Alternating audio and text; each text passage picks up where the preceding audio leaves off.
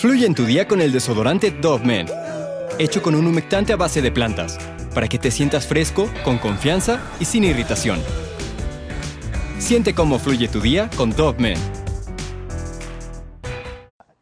That does not make Wayne Williams a murderer because I say somebody is a street urchin. You know, come on, we're talking about murder. The fact is, I didn't kill anybody. ¿Quién iba a pensar que una posible audición para ser el nuevo Michael Jackson te podría costar la vida? Una cuestión que tal vez Wayne Williams podría responder. Él fue un fotógrafo, periodista, locutor de radio y que con el tiempo se volvió un productor musical con un sueño, crear la banda musical al estilo The Jackson 5. Sin embargo, nunca logró producir algo musicalmente en cambio, sí logró producir alrededor de 30 homicidios. Esto en la ciudad de Atlanta, en Georgia, en Estados Unidos.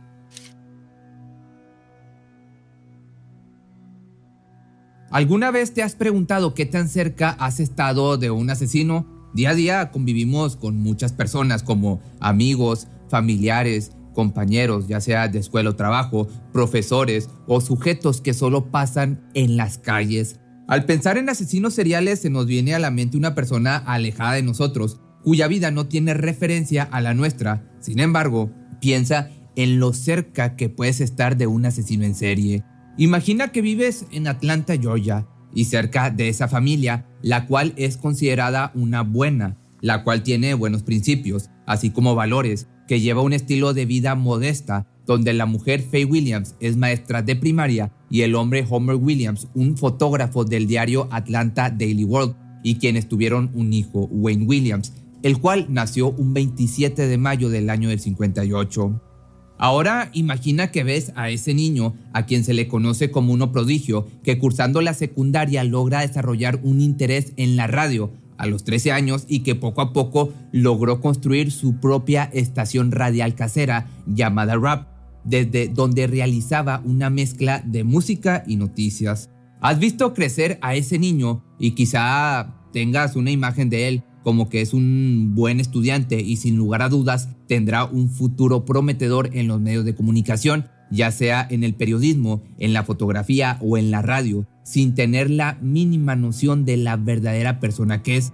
Poco a poco ves como ese niño se empieza a convertir en un joven que, además de tener un gusto por la radio, le nace explorar el periodismo y la fotografía. Sin embargo, la rap fue un proyecto que logró desarrollarse, así como tener un alcance tan bueno que logró que los padres de sus amigos, algunos conocidos, además de algunos de los dueños de tiendas de la zona, invirtieran algo de dinero en esa estación radiofónica.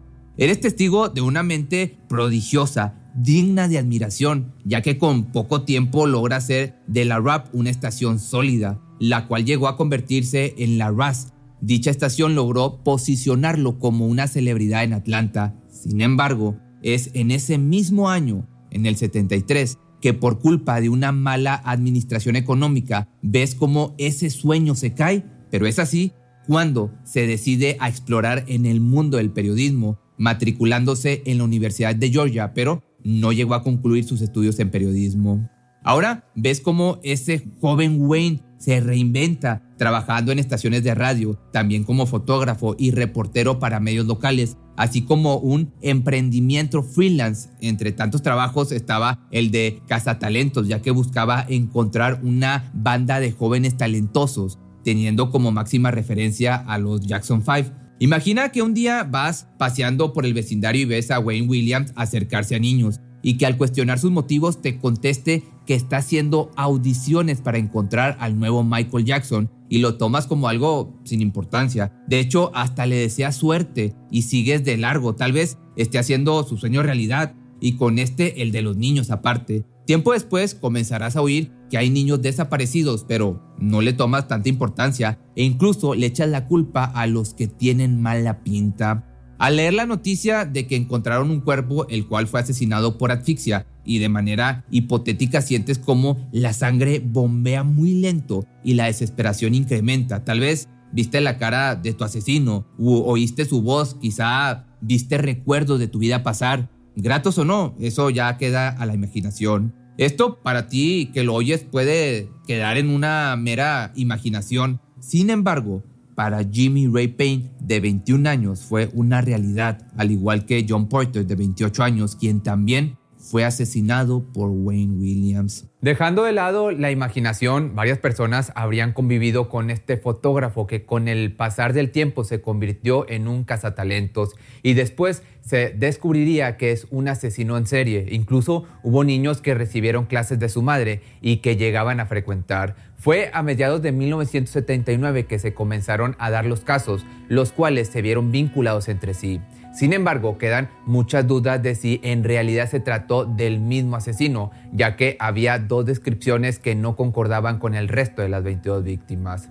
Piensa en Edward Terry Smith, un niño de 14 años cuya causa de muerte fue una bala en la espalda, en Louis Getter, de la misma edad, quien fue asesinado por asfixia, o en Eric Middlebrooks, también de 14 años, quien fue asesinado a causa de una golpiza brutal, quienes, así como William, tuvo un sueño que a los 13 años comenzó a construir. Ellos también lo tuvieron, su sueño, pero a diferencia de él, ellos no lo podrán cumplir.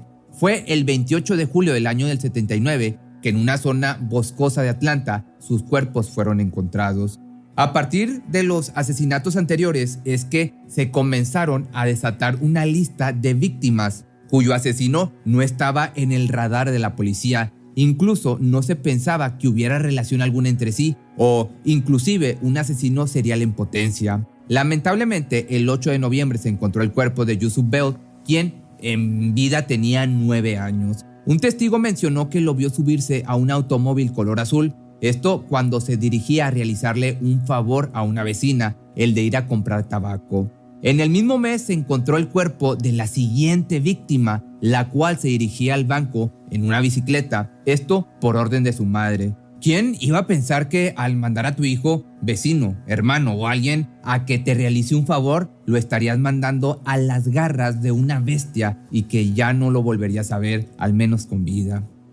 Estas desapariciones y encuentros de cuerpos llevaron a que en marzo de 1980 se comenzara a hablar en la prensa estatal y nacional sobre un asesino de niños de Atlanta. Ese año ocurrieron múltiples desapariciones y asesinatos, como la de Jeffrey Mattis, de 11 años, Aaron Wish, de 10 años, y a quienes se les vio subir a un automóvil azul, teniendo como referencia que era un Chevrolet. Además de otro factor común, el cual es que había un hombre negro al momento de su desaparición, ya sea que hablara con el niño o que estuviera dentro del vehículo acompañado de alguien más. A lo largo de los meses se sumaron más víctimas a la lista, teniendo otro factor común, su afrodescendencia, pero no fue hasta finales de mayo de 1981 que se agregara la última víctima llamada Nathaniel Carter, quien tenía 27 años. Él fue visto por última vez en la entrada del Teatro Rialto en Atlanta y una persona atestiguó que se encontraba tomado de la mano con Wayne Williams. Ese testigo era Robert Henry, un jardinero del inmueble. Este caso llegaría a manos del detective Chet Dellinger, quien se encargó de crear un mapa, esto con el fin de situar a las víctimas en un espacio geográfico y de esta manera tener un parámetro en la ciudad de los desaparecidos y cuerpos encontrados. Esto desata que se logrará percatar de que había una conexión geográfica, el Memorial Drive y 11 calles principales de Atlanta, y no solo eso, también que las víctimas se podían llegar a conocer entre sí.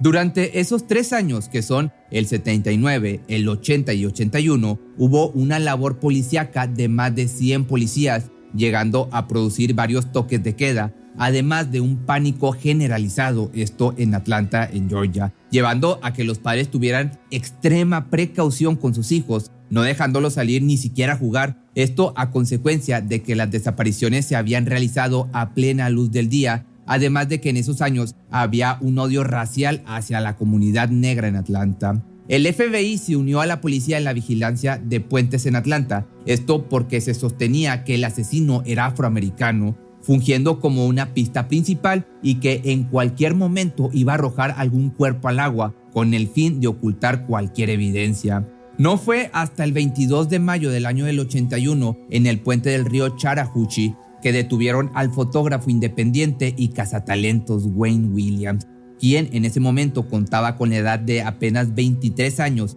esto después de oír chapoteos en el agua. Se comenzó a interrogarlo en el momento, pero él se defendió teniendo como coartada una entrevista que realizó con una joven mujer cantante, pero dicha fachada empezaba a desmoronarse al no encontrarse rastros de la mencionada mujer. Aunque cabe mencionar que dos días después se encontró el cuerpo de Carter, esto a unos pocos metros de distancia, donde fue detenido e interrogado Williams. Se llegó a pensar que esta víctima era parte de la lista de cazatalentos y que esa noche se estaba deshaciendo del cuerpo, hipótesis que más tarde se confirmó. Al iniciar la carpeta de investigación y analizar el auto en el que iba, se encontraron fibras de la alfombra de la casa de Williams mismas que se encontraban en su auto y en las víctimas, aunque esto no determina una prueba contundente en las acusaciones del sospechoso, más bien demostraba que los materiales correspondían al mismo lugar de fabricación. Pero no fue hasta el 21 de julio que fue arrestado, siendo acusado por homicidio calificado en primer grado por la muerte de Nathaniel Carter y Jimmy Ray Payne. Su juicio daría inicio el 6 de enero del año del 82 esto de manera oficial teniendo como prueba principal las fibras de alfombra encontradas en su auto y en algunas víctimas, las cuales pues obviamente concordaban con el material de la que estaba hecha la alfombra de su casa. Teniendo una duración de cinco meses, el juicio llegó a su fin, donde se comenzaron a atribuir diversos asesinatos, algunos con pruebas, otros por deducción y contexto. Aunque muchas víctimas sí fueron asesinadas por Wayne de manera confirmada, hay varias que no se tienen la certeza. Wayne Williams se ha declarado inocente hasta la fecha, como siempre te digo que suele suceder con este tipo de personas. Incluso varios familiares de las víctimas a las que se le atribuyeron le han creído su inocencia tomando otras rutas de investigación para así tener la certeza de quién es el verdadero culpable de la muerte de su ser querido.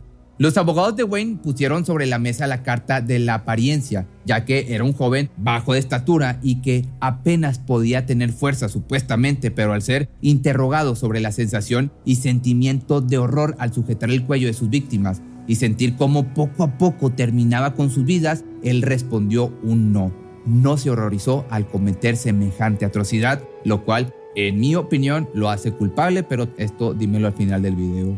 Al darse a conocer y hacerse un caso público, los estadounidenses se impactaron y conmovieron ante los hechos, teniendo una alta sensibilidad. Es por esto que Frank Sinatra y Sammy Davis Jr. realizaron conciertos en honor a las víctimas. Asimismo, The Jackson 5 con Michael Jackson también ofrecieron un concierto. La participación de ellos es muy destacable ya que Wayne buscaba, o al menos eso mencionaba, que quería crear los nuevos Jackson 5, siendo este su, digamos, carnada para las futuras inocentes presas. Asimismo, diversos actores comenzaron a mostrar su solidaridad, esto portando un lazo color verde, como lo hizo Robert De Niro al recibir su premio Oscar, ganando la categoría a Mejor Actor. A la fecha, Wayne sostiene que es inocente y ante la insistencia de tal idea en el 2005 logró que el jefe de policía del condado de Cobb reabría la carpeta de investigación de cinco niños, pero un año después y a raíz de la presión recibida se cerró ocasionando a su vez la renuncia del jefe de policía.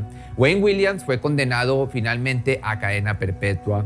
Estos hechos no han tenido una explicación mediática tan marcada como lo puede ser a través de documentales o incluso alguna historia ficcionada. Sin embargo, a finales de 1982 se publicó un libro el cual se tituló La evidencia de cosas no vistas escrito por James Baldwin, donde presentó una historia real del caso y el juicio de Williams, así como una investigación del odio racial de aquellos años. La inocencia de Wayne sigue siendo un tema, evidentemente, el cual muchos apoyan y otros tantos condenan la sola idea de considerarlo. Pero no es hasta el año 2019 que se tuvo registro de un intento de reapertura del caso con el fin de demostrar su inocencia o en todo caso su contundente culpa.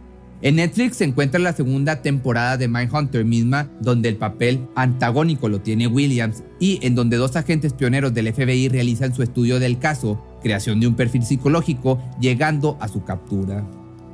Una vez expuesto este caso, ahora tú dime, ¿crees que hubo suficientes pruebas para capturar y señalar a Wayne Williams como un asesino en serie o no sé, ¿acaso la policía y la ciudad en general ocupaban un responsable siendo él un joven que cumplía con el perfil para ser adjudicado con más de 25 asesinatos?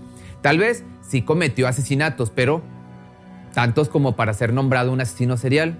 A veces los asesinos son los menos sospechosos, quizás pueda ser un fotógrafo, algún reportero local, incluso una voz que escuches salir de la radio o quizás, no sé, un youtuber. Pero si te gustó este video, no olvides seguirme en mis redes sociales y nos vemos el día de mañana o el lunes en un nuevo video.